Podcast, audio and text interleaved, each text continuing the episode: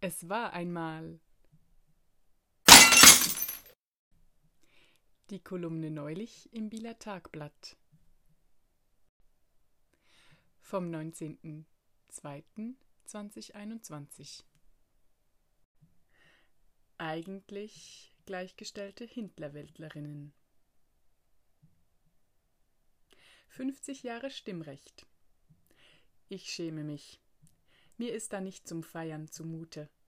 Die Schweiz war so spät dran, so spät oder später dran waren nur noch autokratische Staaten. Aufgewachsen bin ich mit der Vorstellung, dass wir es geschafft haben. Wir sind gleichgestellt. Derbi. Stimmt einfach nicht. Anfang 30 spätestens merkst du's. An jedem, jedem Vorstellungsgespräch wurde ich gefragt, wann ich denn Kinder haben wolle. Ja, ja, wir dürfen ja nicht fragen, aber trotzdem, Frau Kronenberg. Schon klar, man kann sich da fit machen, dem was zu entgegnen. Aber es ist doch einfach nur respektlos und ätzend, das gefragt zu werden. Vorbilder? Meine Mama. Sie war super, hippie und für die 70er ziemlich emanzipiert. Stets berufstätig, hat immer auf Eigenständigkeit beharrt. Als Kind verstand ich diese Sturheit manchmal nicht, als Teenie fand ich es sogar unromantisch. Aber man lernt ja und macht seine eigenen Erfahrungen und hat dann auch Partner und merkt's, sogar moderne Schweizer Männer haben Al-Qaida-Potenzial und muss sich wehren, zu bis Übergriff auf den eigenen Körper. Die Erwartung, den Körper als Frau schön und verfügbar machen zu müssen, als wäre der ein Gut, bei dem alle mitreden können. Ja, leider auch Frauen. Aber da liegt der Hase ja sowieso im Pfeffer.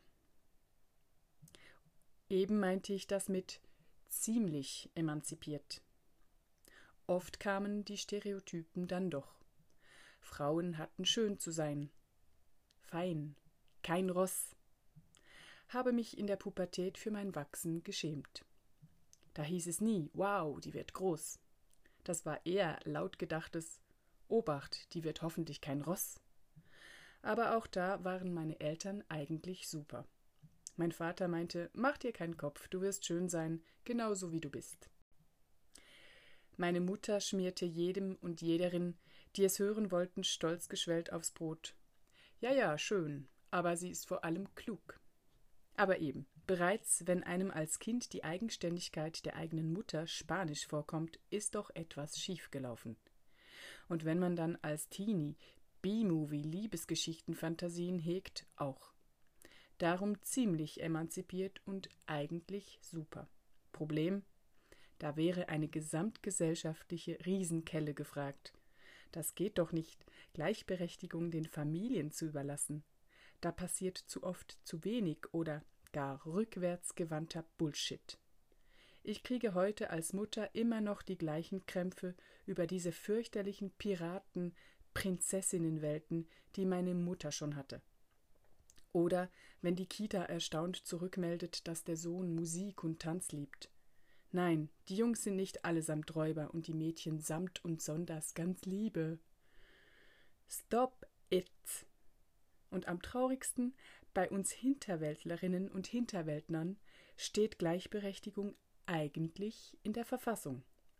Nur wird da im Schweizer Ländli zu wenig gemacht, so der O-Ton von Expertinnen und Experten. Dass das nicht als Skandal tagelang unsere Zeitungsheadlines besetzt und von uns als Skandal wahrgenommen wird, ärgert mich grün und blau. Tue doch nicht so, Sabinelli. Eben doch, ich tue so. Hey Dude, dass du dir solche Tue nicht so Sätze erlauben kannst, gründen nur auf deinem Privileg. Ein Privileg, das du wegen deinem primären Geschlechtsmerkmal hast. Geht's noch? Lesepflicht Margarete Stokowski Untenrum frei 2016